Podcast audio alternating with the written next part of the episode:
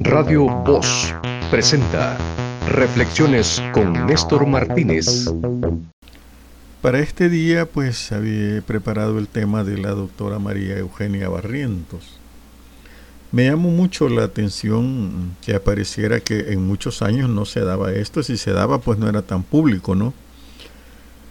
¿Cómo es que la Junta de Vigilancia Médica echando mano de los eh, de los ah, artículos 17 literal C, 14 literal ñ y 321 del Código de Salud eh, la llama verdad a una junta el Consejo Superior de Salud Pública a través de la Junta de Vigilancia de la Profesión Médica se constata que hay los artículos donde tienen que llamarla y luego tiene que, pues, eh, eh, los artículos se refieren a que e, ellos son los que dan el título, lo avalan, ¿verdad?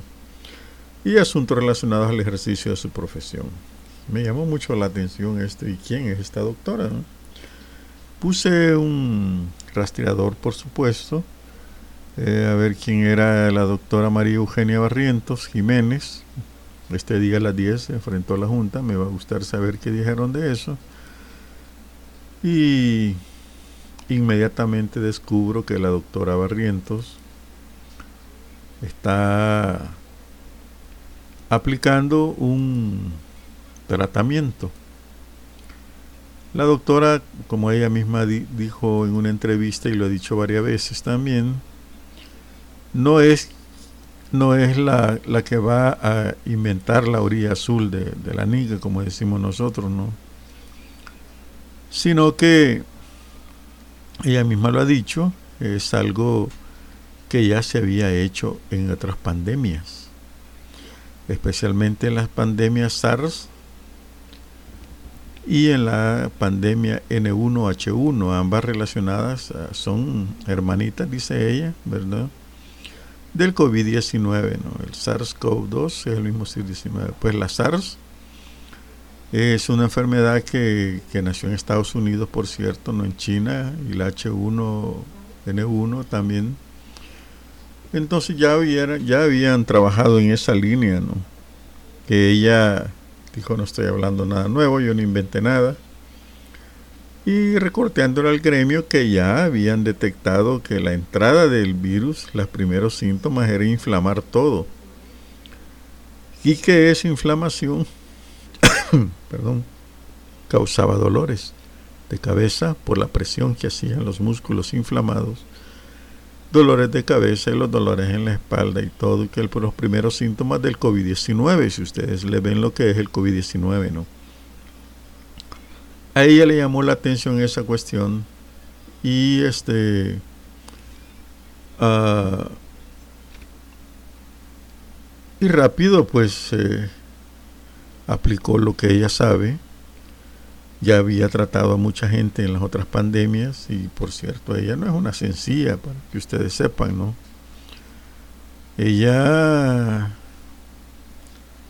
es este mm, médico general con posgrado en bioquímica, farmacología y microbiología, certificada por la Comisión Educativa para Graduados Médicos en Extranjeros en los Estados Unidos. O sea que ella puede trabajar en Estados Unidos también, ¿no? Entonces ella se fue fijando que el COVID tiene varias etapas. La etapa 1, que es las toses y todo eso, parecido a la gripe. Allí es donde entró ella, ¿no? Y es fácil lo que ella receta. Es fácil, ¿no? Antiinflamatorio, para evitar la inflamación de los músculos de la garganta y que le dé dolor de cabeza, ¿verdad? Porque es presión fuerte. Antigripal para evitar toses y mucosidades y no contaminar, dijo, ella que baja hasta en un 60% tomar los antigripales. Antibiótico para la infección bacteriana, que luego explica que cuando uno está con el, eh, eh, enfermedad de los pulmones, entran las bacterias bien galán. Y medicamento para el dolor de cabeza y cuerpo. Sencilla la receta, no es cara ni requiere largos y costosos estudios y todo está a la mano. Entonces a ella se le ocurrió que con ese tratamiento, si alguien detectaba, fíjense que bien que ella no dijo ya estás muerto y ahí te va, no, antes. Cuando empieza a dar el COVID-19, la gente empieza a sentirse mal rápido, a sus pacientes los atendió con su fórmula, eh, con su tratamiento, ¿no? Y, y exactamente eso sucedió, los curó. Con el éxito que ella obtuvo, eh, saltándome varios pasos, se le ocurrió, eh, esto fue allá por enero, febrero, creo yo, que ella empezó a hacer sus prácticas para detener la, pandemia. Y con esos éxitos, pues la doctora llama la atención de la comunidad médica, tanto que le invitan a Guatemala a dar una conferencia sobre la pandemia y los, la forma de curarnos. Sin embargo, en Guatemala obtiene ya los primeros visos de que no la quieren. Gracias a... y había, estaba llenísimo, me dicen que ya habían movido mucho las cosas, pero que los, eh, los del colegio allá, que ven médicos, no la vieron con buenos ojos, especialmente porque ya la medicina se ha convertido en un comercio, ya voy a hablar de eso. Y viene ella pues y y le suspenden la conferencia, que mucha gente invitada por un prestigioso colegio ya de químicos, farmacéuticos. Le dijeron que no podía porque había, ya había creado un alboroto enorme allá. Es increíble cómo los médicos en vez de curiosear se oponen a ella y eso es lo que está sucediendo igual acá en El Salvador. En ese citatorio que le dicen es para decir usted la está regando, no tiene que meterse donde no le importa y siga recetando cosas y hay un protocolo a seguir y todo eso. Pero ella se sorprendió porque ¿qué protocolo voy a seguir? ¿Verdad? Sí, esta es la cura. Hay que atajarlo. Dos carambadas se hace y se ataja. ¿Y para qué? ¿Y cómo es la forma de atajarlo de ella? Puesto que conoce las medicinas, ¿verdad? entre otros, dijo ella, ¿verdad? Antigripales, Cetafren, Virogrip, Sudagrip, hay muchos más. Y antiinflamatorios, y aquí es donde está la clave de su trabajo. El antiinflamatorio, ella que es el más conocido, el más noble, el que menos efecto colateral tiene, el ibuprofeno, agárrense ustedes. El ibuprofeno no fue recomendado por la Organización Mundial de la Salud para el tratamiento del COVID. Pero ella lo supo dosificar. Y esa combinación de medicinas que ella hizo, ¿verdad? Dijo, funciona. Funciona en los primeros para evitar y mucha gente, y eso me llamó la atención. Primero me llamó la atención porque la llamaban. Y segundo, que tan famosa es. Miren, y, me dejó con la boca abierta lo que provocó mi artículo. Y es que ella, desde Estados Unidos, hasta Argentina, ya no digamos México, Centroamérica, Colombia, Perú, Ecuador, Bolivia y otros. Doctora, yo me curé con usted, con lo que usted dijo.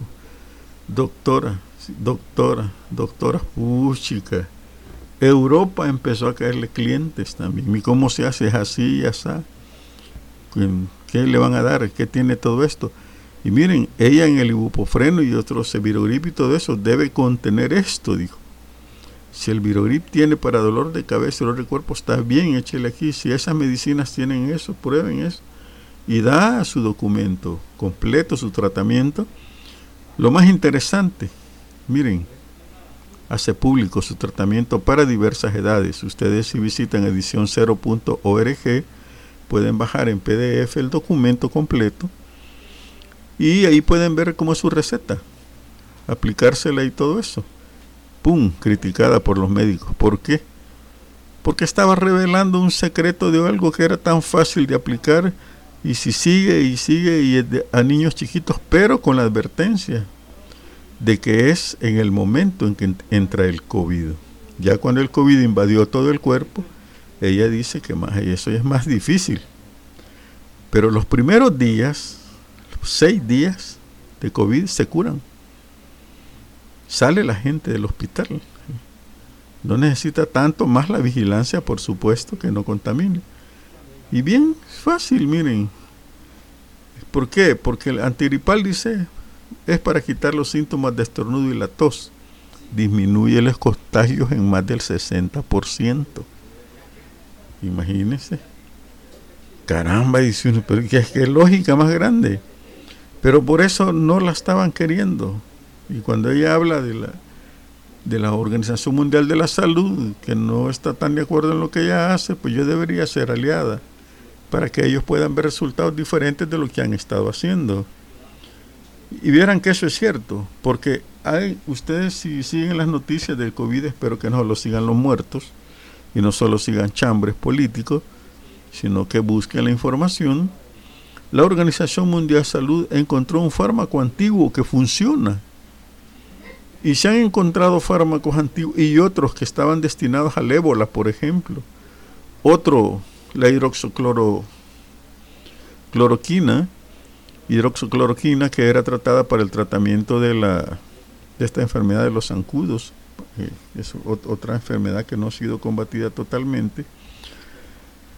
Eh, también lo ocuparon. ¿Y por qué no ocupar el, el, plan de ella? Me pregunté yo.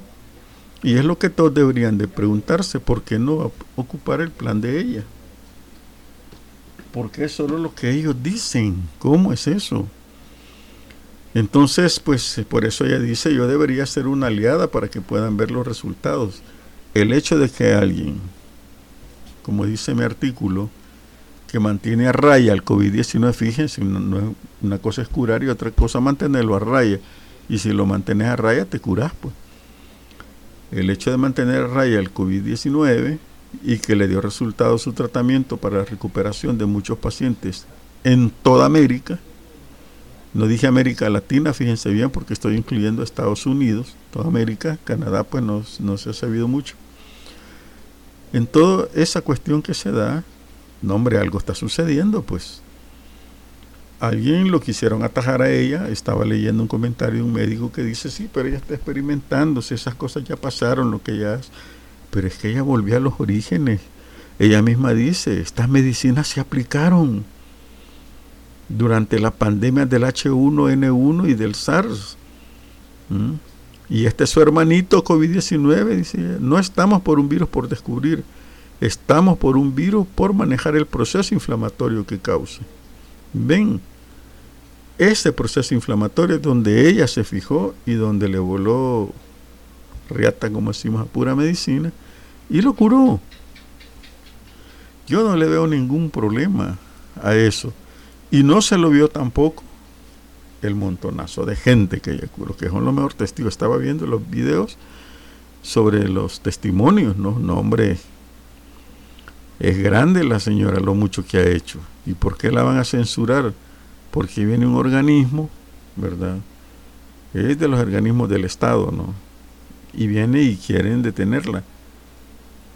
Sí, miren, si la verdad es que cuando alguien hace bien de como sea que lo ha hecho y está funcionando, pues está bien. Y ella dijo algo que es muy interesante, fíjense ustedes, e, eso es algo que, que encontré las frases que ha escrito, ¿no? Quien salva una vida, salva al mundo, escribió ella y por qué compartió su experiencia y, su, tratamiento. Me siento en la obligación humana de compartirlo por mi vocación de servicio y de salvaguardar la vida de cada ser humano por las familias y el amor por mis pacientes. ¿Ven? Y aquí viene algo que quizás ha molestado a muchos, porque precisamente cuando alguien adquiere conciencia, empiezan a atacarlo derecho y revés con las triadas y estupidez del comunismo, ¿verdad? De antisistema, resentida social, estupidez de ese tamaño. porque ella escribió esto? La práctica de la, de la medicina es un arte, no un comercio, una llamada, no un negocio, una llamada en la que tu corazón se ejercerá por igual con tu cabeza. Esa es la vocación. Lo llevas en el corazón y lo llevas en la cabeza, no lo llevas en los dedos haciendo, sobándoselos para ver cuánto cobro, no cuánto vale. y soy médico por entrenamiento, soy médico no político y estoy en esto como una madre entusiasmada. Sé que unidos en un solo objetivo de no ver a ningún ser humano más y su familia pasar por esta calamidad y la pérdida de seres queridos. Ven, ahí estamos oyendo la voz a través de sus palabras de una gran profesional, ¿no? Es increíble, de eso se trata, pero vayámonos a la historia de la medicina un poquito para entender a una profesional. La historia de medicina tiene muchos gente importante. Ustedes ven que a los médicos les dicen galenos. Galeno fue uno de los primeros médicos que hizo disecciones, sin embargo, algunos lo acusaron de que sus escritos se refieren a huesos de animales, no de seres humanos, ¿verdad? Y, pero gracias a su trabajo de todo eso, bueno, tiene su mérito, algunos lo tratan de desmeritar por eso, ¿no? Y si le dicen Galeno está insultando, escribió un caricaturista, ¿no? Pero pues ahora se le dice Galeno porque Galeno era un hombre que se dedicó también a la medicina. Ya desde un principio había gente investigada, ¿no? Santiago Ramón y Cajal, un español, descubrió la circulación de la sangre. Eso pues ustedes eh, ojalá hubieran estudiado como estudié yo en aquella escuela antigua en que nos enseñaban un montonazo de cosas. Y así los médicos fueron quienes fueron luchando. Hubo muchos médicos famosísimos. Y por aquí hay uno que Avicena. Avicena es uno de los más famosos médicos y adivinen de dónde, del Islam. Y aquí hay una cuestión bien interesante. los, los musulmanes, ¿verdad? Ya habían descubierto varios principios de, de la medicina. Porque, agárrense esto, porque el profeta y Alá, escribió el profeta, dijo esto, busquen la, la ciencia, cualquier envase que tenga. Esa religión pega ciencia y religión. Y se dedicaron a investigar y de ahí viene un famoso médico, Avicena. Los musulmanes fueron los primeros en practicar el aislamiento del paciente, ¿verdad? Con aislarlo de los demás en aplicar plantas medicinales y todo, tanto que mucha gente de la Edad Media, atrasados los varones dueños de castillos, antes que fueron solo varios países de Europa, preferían médicos musulmanes. Y entre estos destacaba Avicena. Y así salieron varios eh, médicos, algunos farsantes famosos, Juan, Juan Jacobo, ¿cómo se llamó este? Me escapó el nombre pero este médico también hacía lo suyo, ¿eh? decían que era brujo y todo, se codeó con las cortes, ¿no? Fíjense que cuando llegó a Rusia, este médico le dijeron que si curaba al hermano del zar que estaba loco, pues ni modo tendría favores, se ganó el favor de la zarina, ¿no? Porque cuando fueron a verlo lo tenían encadenado y le preguntó el por qué lo tenía encadenado. Ah, por esto, este tal y tal cosa. Y cuando el loco se le abalanzó, le dio una sola ganchada. Ya está curado, dijo, no tiene nada. Y exactamente estaba curado. Una psicología tremenda. Ya como, hoy se me olvidó el apellido, ya como era mencionado en las aventuras de Don Juan y toda esa cosa, ¿no? Luego, pues eh, vino en Europa también, cayó la peste. Es una pandemia terrible provocada por las ratas, ¿no? La peste, por cierto, no es nueva las cosas de China, existían en las pulgas de las ratas, ya mucho tiempo eran conocidas. Sin embargo, en Europa no estaban preparados para esa enfermedad. Y vía barcos piratas chinos, vía invasiones inglesas, llegó la peste a Europa y causó estragos porque las ratas se llenaban de pulgas y se transmitía por las pulgas. ¿Quién lo advirtió y quién inventó eso? Fue alguien que ustedes lo conocen, tal vez sí lo conocen de otra manera, Nostradamus. Fue el primero que aplicó que cúbranse todos antes de tocar al enfermo y eso evitó muchos contagios, ¿no? La gente increíblemente ah, se desprotegía. Descubrió dónde estaban el mapa del centro de casos, donde había más casos no es nuevo lo que estamos haciendo ahora en computadora, a ver dónde hay más casos y aparecen los datos. Esto lo descubrieron también este señor, Nostradamus, y en Londres vio aquí alrededor de este seda y así fueron combatiendo la epidemia, descubriendo a dónde había más, dónde había que sacar a la gente, no quemaban los cadáveres, los quemaban. Epidemias más antiguas se mencionan, bueno, ustedes ven la película Ben Hur, ¿verdad? La peste esa que les cae la piel, ¿no? Eh, ay, se me escapó el nombre, tanto que lo tenía por acá. Esa es otra cosa que azotaron todas esas zonas, falta de medicina, que ahora se sabe que después de tanto enfermar a la gente, el virus, pues no es broma que se cansa, pierde efectividad, va perdiendo efectividad y mientras más contagia gente, más se va curando la gente porque quedan todos con antivirus y ya desaparece la enfermedad, volviéndose a veces estacionaria para los que no tienen antivirus. Y ahí tienen ustedes el origen de la vacuna un micro, un, le ponen un microbio falso, reacciona el cuerpo y ya quedan aislados cuando entras o lo sienten lo normal de la invasión y al rato pues ya no tienen nada. Dura poquito y no se mueren. Ese es el principio de la vacuna, ¿no? Los anticuerpos son engañados para crear anticuerpos para la otra enfermedad y no vuelva a salir más. Así se han combatido muchas enfermedades, mucha medicina. Uh, se han ido inventando descubrimientos casuales, por ejemplo, moría un montonazo de gente eh, de unas bacterias sádicas allí. Cuando un médico descubre la penicilina por error, no dejó una latita ahí de experimentación con cierto hongo, el penicillium, y vio que alrededor de él se moría un montón de bacterias y dijo, ¿y esto qué es esto? Y probó y patentó en dos cachimbazos la, la penicilina, que fue el primer antibiótico que se usó en el mundo. Jenner, otro médico, también, ¿verdad?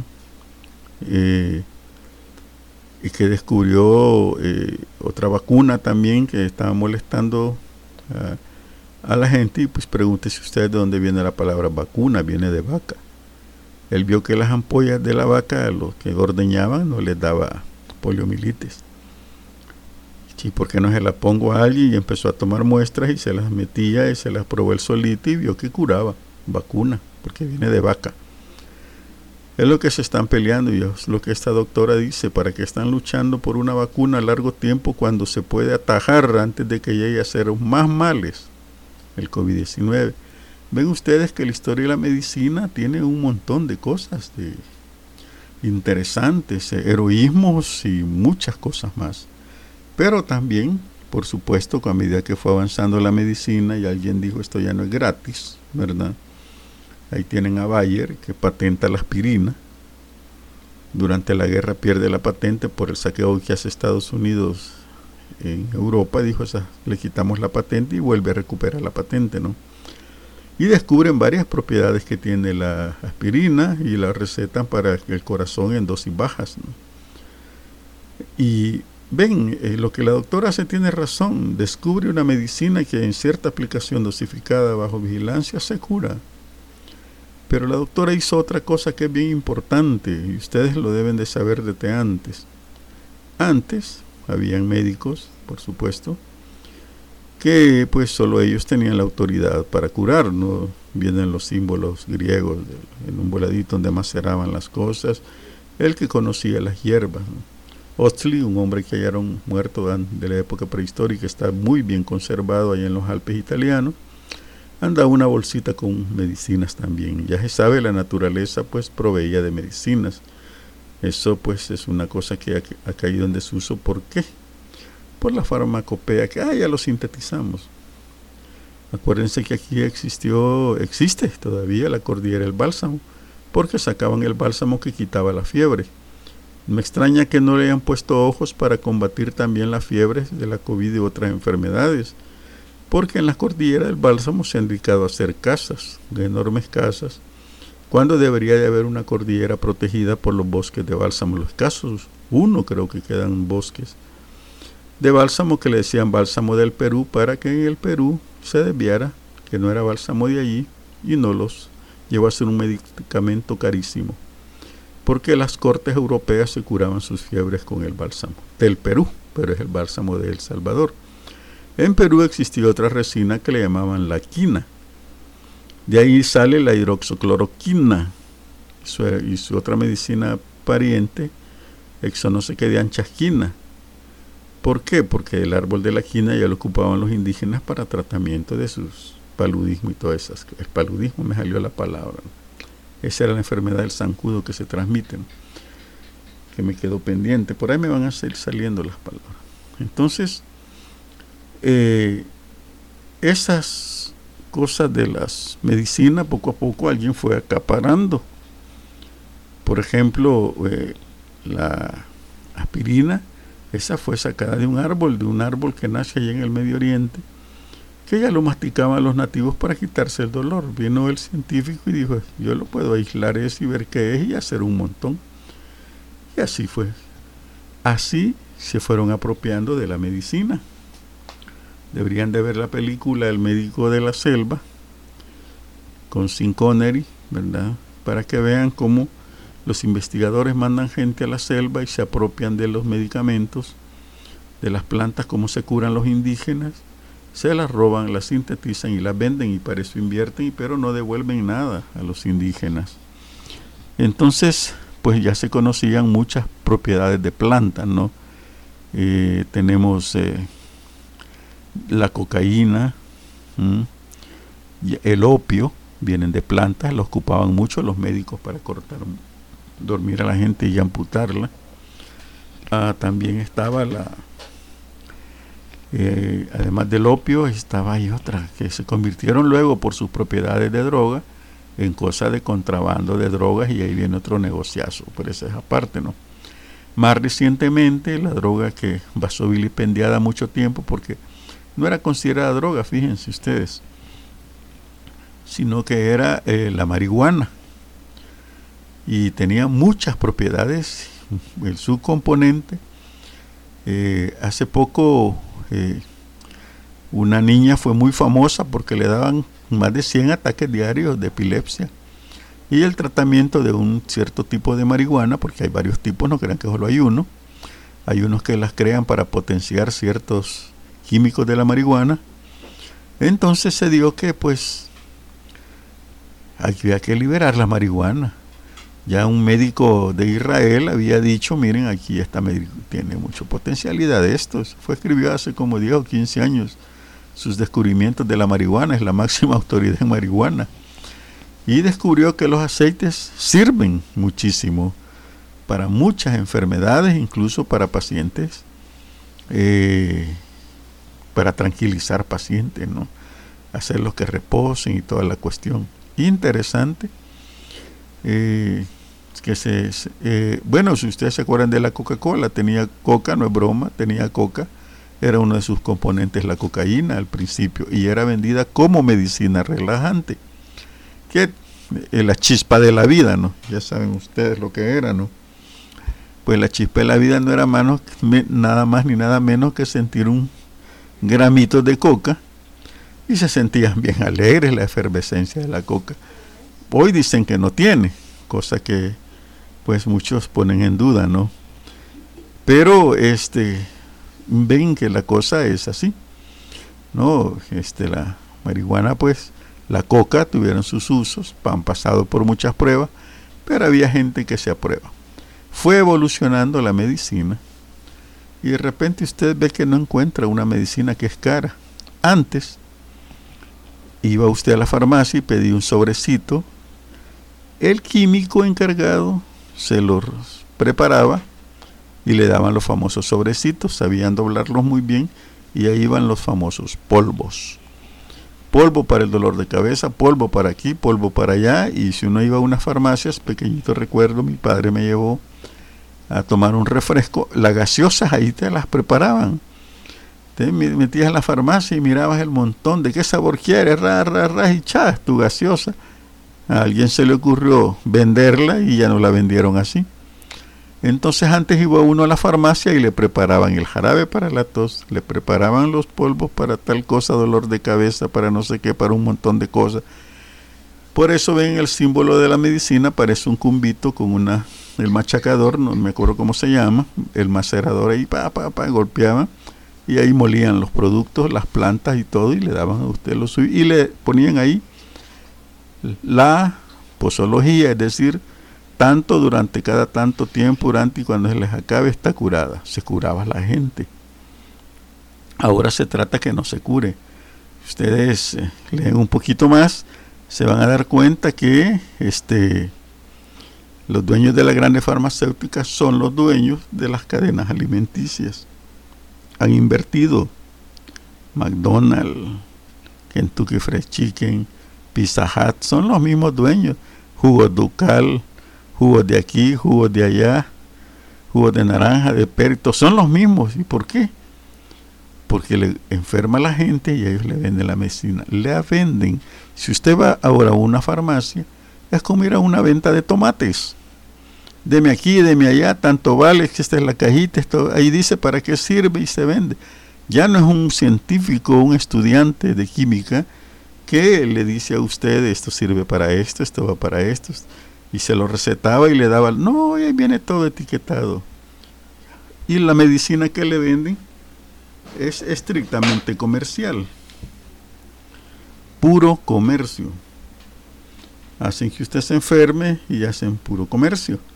Los médicos igual, si usted va a un médico, usted detecte que su médico es bueno y cómo lo va a detectar.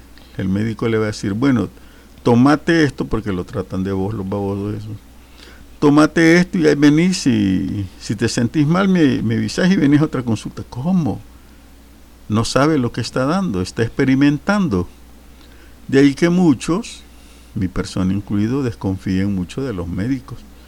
Sabe lo que está haciendo, sabe que está jugando. Y muy raro y fíjense bien, y muy raro se va a topar con un médico de la calidad de la doctora María Eugenia Barrientos, en que está al tanto de sus pacientes, por eso es que ella escribe en el Facebook, si quiere escríbale, gracias por su mensaje y consultas, pero ya se me hace humanamente imposible responderle. A todo rebalsó, porque está curando gente, la gente no es babosa, va donde la cura, confía en el médico que lo cura.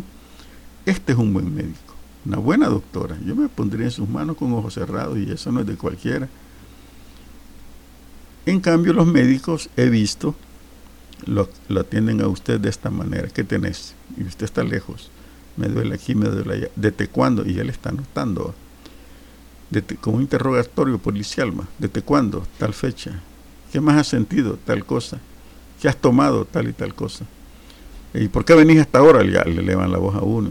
Sí, que no haya podido, no sé qué, bla, bla, bla. dice uno, eh, está bien, mira. Y sacan, abren la gaveta. Fíjense bien. Y así cualquiera es médico, pues por eso el desprestigio.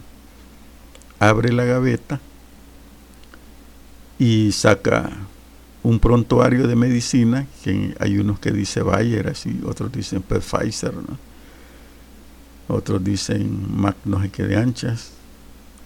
Y ahí ven, es un prostrario de, muestras de medicina, no ahí están todas las medicinas. Ok, dice, toma, te voy a dar esto. Y te lo tomas así y así, y vuelven a meter el librito donde está la medicina.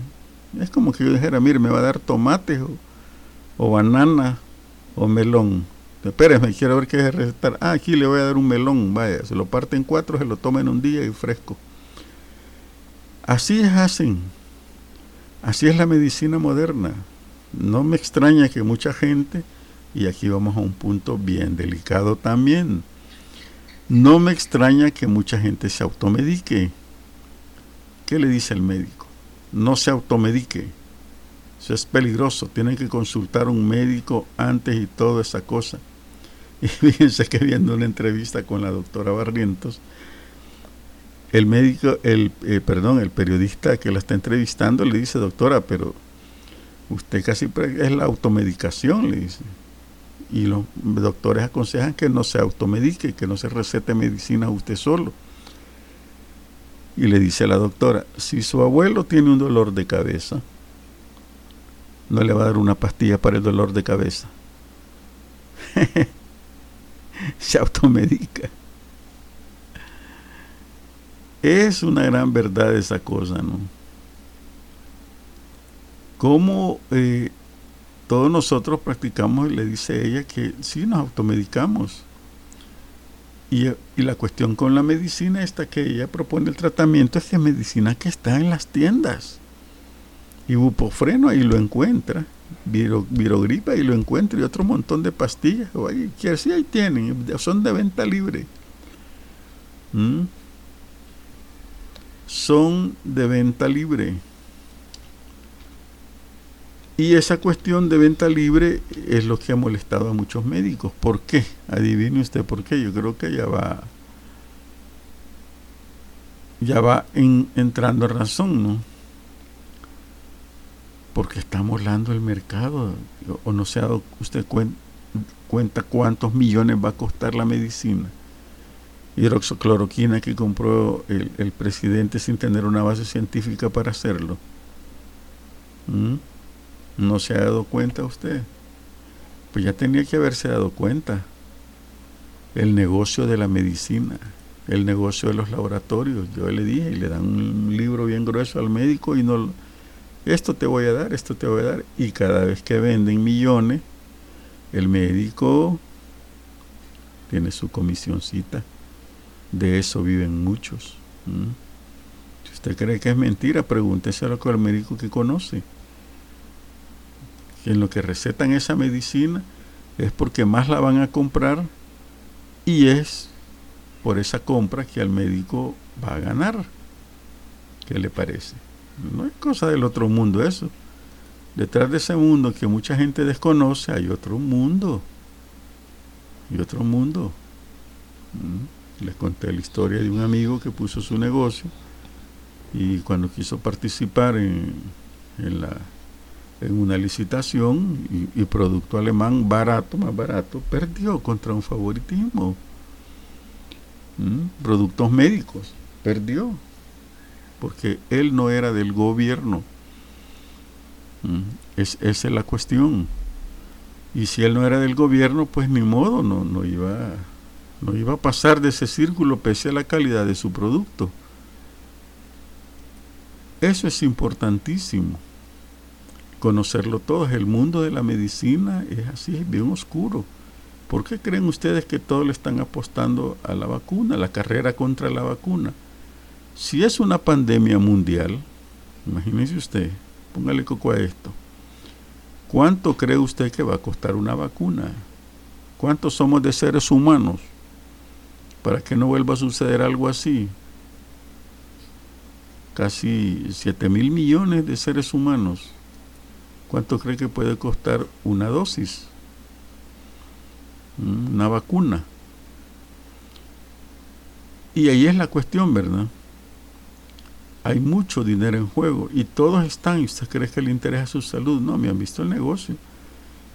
Y hay otra cosa que ya mencionó en una entrevista, que no lo menciono yo, es esa, en por qué en tanto que se tardan para una vacuna, pasando, porque muy rápido la están creando, Fíjense que el mínimo de tiempo para crear una vacuna son cinco años. Pruebas aquí, pruebas allá, y esta vacuna ya COVID-19 ya está casi lista. Casi lista.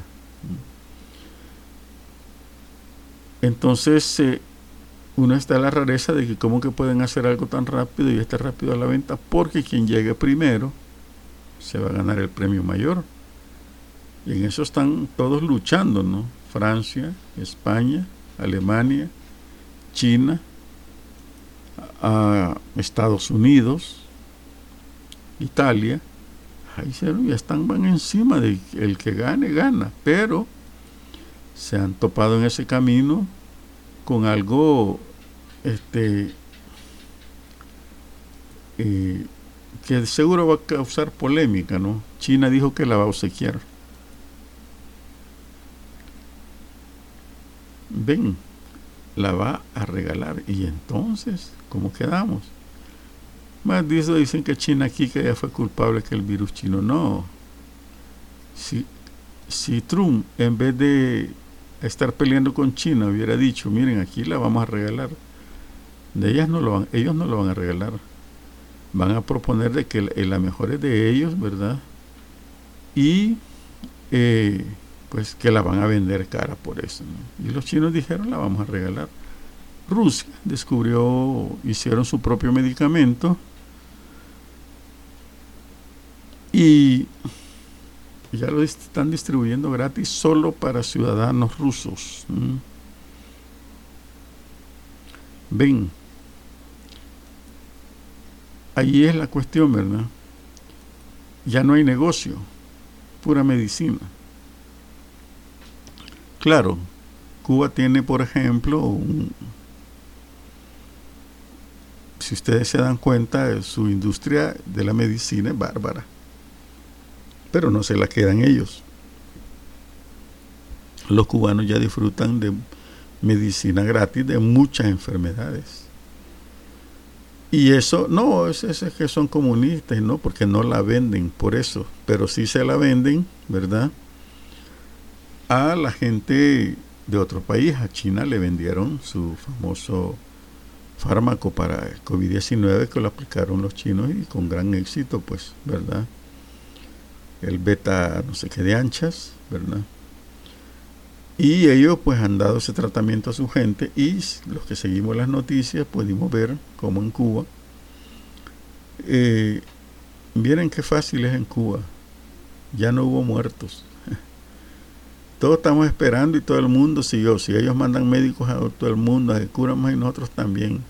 Y miren, se detuvieron los muertos en Cuba. Mandaron los jóvenes estudiantes de la universidad, salieron a, chequear a la gente en todos los pueblos, a ver a dónde estaba el virus y a empezar a darle en la nuca. Mm.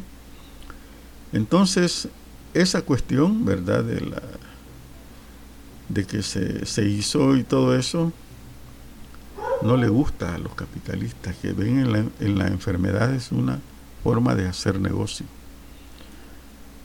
Este corto paseo por, pues, por la medicina, el lado brillante y el lado oscuro de la medicina, y hay mucho más, ¿verdad? Eh, sobre esa cuestión, pues ya ven que en Europa, dijo ella, están siguiendo su tratamiento con resultados sorprendentes. Dejamos por un lado la medicina, ¿verdad? Nos tiramos a otro lado. Esperamos pues que la doctora, miren que ya en, en las redes salieron a defenderla y no solo del Salvador, no solo del Salvador, señores. Salieron de varias partes de Latinoamérica especialmente, ¿no?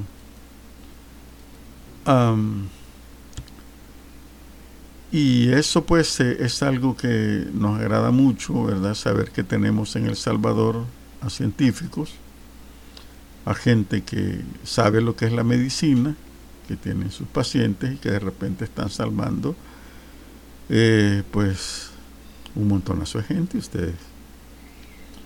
Sin embargo, pues a saber qué maquinaciones hay que quieren luchar por quitarle su su su, digamos, su licencia para ejercer la profesión. ¿no?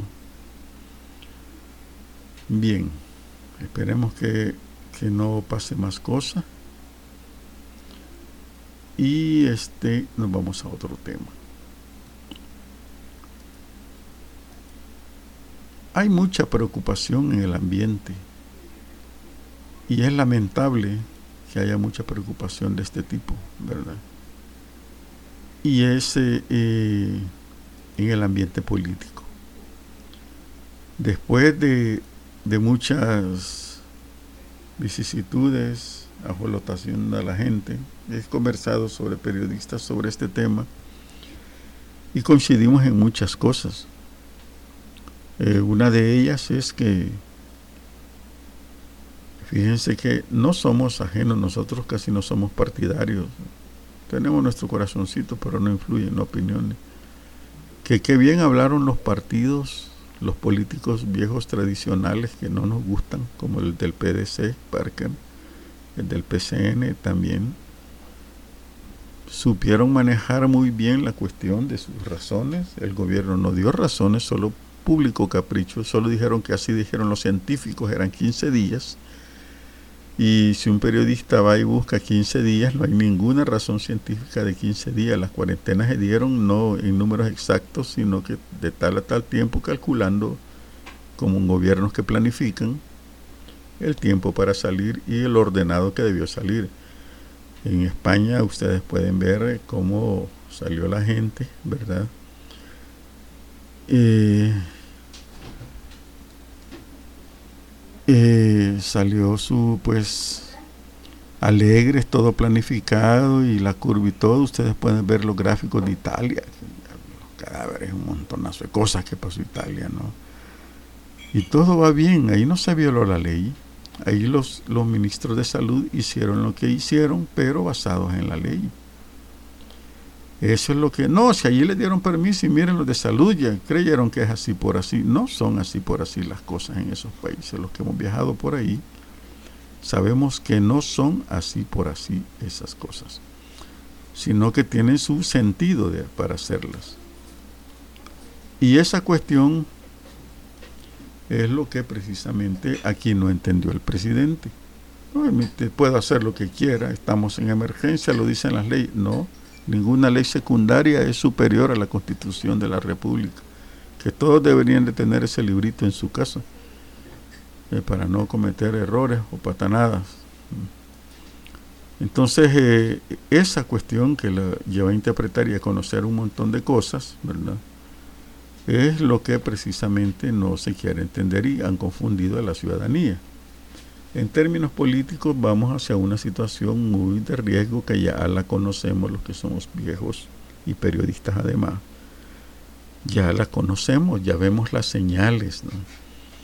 Vemos las señales de una prepotencia bárbara, mano, bárbara, de algo que no fue odioso, de, de esa gente que la jolotan y dice yo sé, yo sé, y se, se ponen, agarran unas trincheras, mano, que ahí nadie entiende.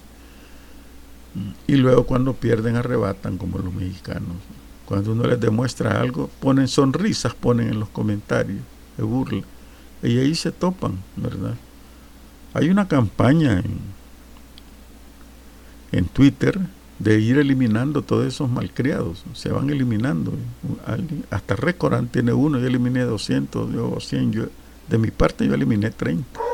Y sigo en esa. Cada vez que encuentro uno, lo saco de la cuenta.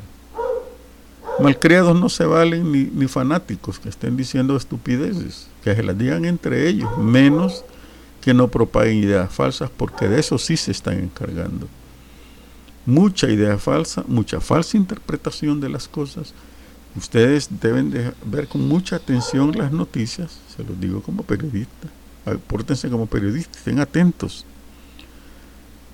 ¿Cómo es que ocupan una cadena para es para dar noticias y para dar palabras de, de aliento, pues, de conciencia de los momentos. No, solo quejas.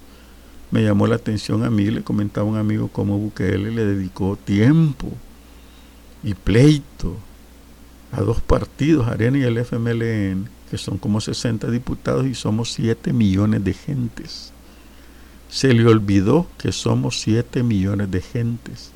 Se le olvidó que él estaba dirigiendo la pandemia, la lucha contra la pandemia. Se le olvidó que aquí ya no vale mentir, que se pone a hacer un hospital que no está terminado, que está en un terreno feo, por eso no va a tener tres plantas ni cuatro, que bien hubiera mejor hecho hospitales de campaña en el estadio Flor Blanca o en el estadio Cuscatlán, para atender a la gente como hicieron en Italia y en España. Los vieron al Real Madrid prestó su estadio para esas cosas y por qué no. En Italia y levantaron hospitales de campaña, pues rápido para atender a la gente en dos mamellazos, nada de estarlos tirando como sucedió aquí, ¿no? Vieron un video donde el agua en el galerón todos bañándose con el agua, los que estaban ahí metidos en cuarentena. Así no es la cosa. Así no es. Si en un principio y que todos, muchos coincidimos en que el presidente hizo bien las cosas, pues después las hizo mal. se dedicó a hacer política electoral a costa de la salud y eso nosotros los viejos lo sabemos detectar y todo el lenguaje ya lo conocemos. Nadie nos va a dar a tol con el dedo o tuiterazo, a tol tuiterado le dicen ahora, ¿no? Con el dedo, no es eso, porque no es eso un buen gobierno. Allá los que se lo quieran creer como periodistas estamos para señalarle un montón de cosas, le guste o no le guste, porque debe corregir el rumbo. Ya insisto, ha causado mucho mal en términos de no unir a la sociedad. Ahí están muchos peleándose. Veo gente que están tirando dimes que te diré y eso es fomentar el odio. Ya no, ya estamos cansados de eso, pero veo que hay gente que no está cansado. Miren, si quieren hacer cambios, esperen las elecciones, pero no esperen manipuleo. No esperen que, que ya hay que estar. Y por cierto, se escapan 10 tipos y roban una ambulancia. Me parece que acaso no había policías, no había radios, que no les han dado radios. Si se supo eso fue porque se agarraron la ambulancia de comando de salvamentos y no me equivoco, que tiene radio y avisaron, nos han robado y vieron a los tipos huir. Era eso un desvío de atención de los graves problemas que están viviendo y nadie quiere dar cuenta. Levantar el país va a ser muy difícil. Se requiere, insisto, de alianzas políticas, económicas, de lo que sea. Porque de lo contrario vamos a seguir divididos, vamos a seguir peleados y vamos a seguir un dime que te diré que nunca va a terminar y eso, señores y señoras, es más de lo mismo. No me vengan a mí con el cuento de que aquel tuvo la culpa y aquel no y que no, no, no, no, no, es más de lo mismo. Eso quiere decir que no entendemos de las lecciones de la historia. Eso quiere decir que no estamos analizando a todas las cucharadas de atol que nos den galán, guacaladas, no es atol con el dedo, son guacaladas de atol las que se están tomando. Y eso no puede seguir así. Muchos, muchos de mis amigos, yo estoy tratando de convencer a una amiga de que hay posibilidades de sangre joven, pensamiento joven. Mm, se puede hacer el país. ¿Cuáles son las líneas de esta preocupación política que hablábamos ahora? Uno, en un principio tan viejo, parece consigna de izquierda pero es cierto, solo el pueblo salva al pueblo. Entonces hay que acercarse al pueblo. Abrir canales de comunicación con la gente. Yo le dije y lo escribí, le dije, se lo dije, que cuando Bukele llegara al poder iba a cerrar toda la comunicación con la gente. Y eso ha sucedido. Ningún funcionario habla con la gente. Ahí andan repartiendo cosas, pero no se detienen a escuchar las necesidades de la gente. Creen que las han interpretado cuando hay gente que en sus comunidades bien organizadas y en la Matepec admiro por eso la Junta Directiva está haciendo cosas y a veces cosas que ellas han luchado porque los vecinos ayuden a recolectar fondos, etcétera. No veo que pongan allí gobierno la República de El Salvador construyendo los basureros de la Matepec, no veo eso, señores. Ven, pueblo puede hacer muchas cosas no recibimos, las tiendas no han recibido ningún, ningún lineamiento para atención a la gente. Se lo han inventado las gentes de las tiendas, han puesto lazos, otros plásticos en el mercado, otros rótulos advirtiendo que no van a vender si no llevan mascarilla. Se lo ha hecho a la gente. ¿Es protocolo del gobierno? No, es de la gente. ¿Qué significa esto? Que no tenemos un gobierno de liderazgo. Y esa crisis política se nos viene encima porque vamos a tener otra mentira de gobierno. Y esto sin contar que yo estaba viendo la noticia ayer en la Asamblea Legislativa, están listos para aprobar los préstamos, ya aprobaron algunos, eh, otros préstamos que van a necesitar. No, pero él dice no le han dado nada todavía. Y ya hay movimiento. ¿Por qué? Porque la gente está ciega y no quiere leer lo que sucede en la Asamblea. Todo lo que viene en la Asamblea es paja. El presidente dice que es mentira, es mentira. No es cierto. Pero bien que agarre el dinero, pero cuando lo agarra ya dice que es muy poco y todo, se inventa cualquier cosa. Todas esas señas que vemos nosotros no son para criticarlo, porque yo no estoy llamando a, que no voten por nadie, al contrario, fíjense bien en lo que le están haciendo, edúquense en términos políticos. Si van a elegir el mismo está bien, pero ya saben a lo que van, no van ciegos. Porque aquí han ido muchos ciegos y por no decir nos equivocamos, dicen defender lo imposible de defender. Eso no puede suceder, eso no es bueno. Sino que si van a votar, vamos a votar por eso, no por atacar a los otros, no, no fomentando el odio. No, señores, van a votar por alguien porque precisamente ese alguien van a saber reclamar, van a saber decirle, pero si solo votan y ya no sucede nada, pues como que les han dado a con el dedo otra vez, ¿no? Y eso pues no debe permitirse más. esa preocupación política de lo que viene, que nos puede hundir mucho a nosotros como patria, ya sentimos que estamos muy mal en eso, entonces pues eh, debemos de evitarlo, ¿no? Debemos de evitar y eh, ir evitando el rencor. Usted vote por quien quiera, no ofenda a los demás que tienen otra preferencia y todas esas cosas.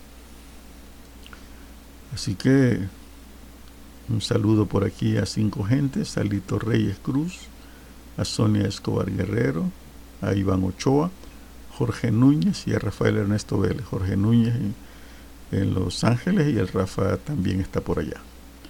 Están lejitos, no nos están escuchando. A Fidel y a Ricardo que creo que están sintonizados también. Frutas, y ahí dice, ok, dice Iván Ochoa. Bueno, Iván, todas las noches vamos a estar, vamos a tener aquí aguantar vos. Es un grande y querido amigo. Ayer lo mencioné en el homenaje al Día del Padre. Anteayer fue. Qué rápido con el tiempo ustedes. No me va a quedar tiempo de patrullar todo lo que estoy haciendo acá. Tengo dos notificaciones acá. Y, y aquí están replicando un mensaje de todos. Aquí hay alguien que está llorando por una regia, pues a la salud del ausente, a la salud de su salud, si están no sé por qué se pelean por una cerveza. Bien, qué cosa que varios amigos con que hemos compartido muchas cosas ya no estamos tomando cerveza. Algún día tal vez cuando todo se calme, pero por ahora no podemos, ¿no? Y, y aquí pues ya hay muchos comentarios sobre lo que está sucediendo. Fíjense que se está regando una bola bien tremenda que va a haber otra cuarentena porque somos necios. Bien, El Salvador, yo dije antes, El Salvador, el presidente lo ha manejado bien, lástima lo que hizo después, y, eso se está replicando, ¿no? Porque sería ideal, están planteando aquí un diálogo, acuerdos, y que todo sea sostenible, prevenir es de sabios, porque si nos portamos mal y creemos que la pandemia ya pasó, señores, que nos va a venir una de que ya me van a contar ustedes, ¿verdad? Así que este no es así en broma la cosa, no es en broma. Y los periodistas acá, miren aquí estas cosas, ¿ve? Y aquí está Walter eh, Araujo, eh, que ya se lo conocen ustedes, ¿verdad? Haciendo signos de una malcriadeza con la mano. Y eso va de candidato, miren el candidato de viejas, de nuevos intentos de viejas ideas. Y aquí están pues las fotos viejas de esta gente que, que pues, si ustedes creyeron que las cosas eran nuevas, se equivocaron, se equivocaron, ¿verdad? Y y que no, no es esa la cuestión, ¿verdad? De que todos son impolutos, que vamos a un nuevo gobierno y esas cosas. No es cierto, ¿verdad? Y ahora también está circulando mucho un tipo de en el gobierno que se adjudicó una venta de 250 mil dólares. Fíjense cuánta cantidad de dinero y siendo funcionario del gobierno. Eso, señores, es simple y sencillamente corrupción. Si quiere cerrar los ojos, pues el presidente no ha dicho nada, ¿no? Él ha dicho que no iba a haber corruptos ahí, pero bien, ni él estuviera ahí con su familia porque a todos los ha metido. El tiempo está midiéndose acá, estaba buscando lo que dicen y miren esas bolsitas de churros, qué bello, lo que tanto esperaban. los churritos, eh, ojalá abran la fábrica, ¿no? Porque este, ya mucha, eh, mucha desempleo y eso va a ser otra cosa terrible. A mucha gente les han bajado el sueldo para que la empresa siga funcionando, ¿no? Y, y ahí está, dice el doctor Mata, ha habido una ley de medicamentos y ley de deberes y derechos de los pacientes, no aplica. La doctora lo dijo, son pacientes que tienen derechos. No solo le van a meter las cosas. Fíjese. Eh, y dice que, bueno, y aquí pues hay varios, No sé cómo alguien que dice que a todas cosas le pone Cristo y dice que aquí estamos los albos de pura sangre. No puedes tener dos dioses, dice la Biblia, ¿no? Y pues, y aquí murió otra gente del COVID-19, ¿verdad? El, el, profesor Burgos, que fue profesor mío también, de mi hermana enfermera, entregó su vida por el pueblo, murió una amiga, una amiga luchadora de enfermeras también, ¿no? Y, y así es la cuestión, pues, ¿verdad? Y aquí, pues, como les decía, hay que leer entre líneas, porque uno, si lo leo así como se viene, no es da, sino la tendencia, ¿verdad? Y aquí vemos a alguien haciendo pruebas de COVID-19 rodeado de zacate, señores. ¿Cómo es eso? Este, eh, esas pruebas deben de hacerse al cliente y, reunir las pruebas, pero todos lo hacen al aire libre. Hijo de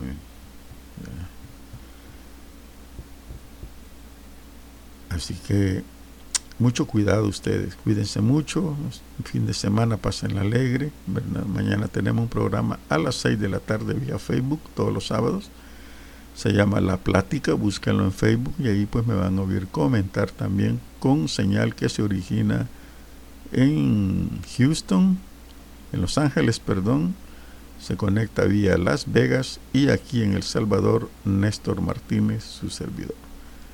Así que qué bueno que los cuatro recuperados están saliendo del hospital y descubran el lado verde de su vida y feliz fin de semana.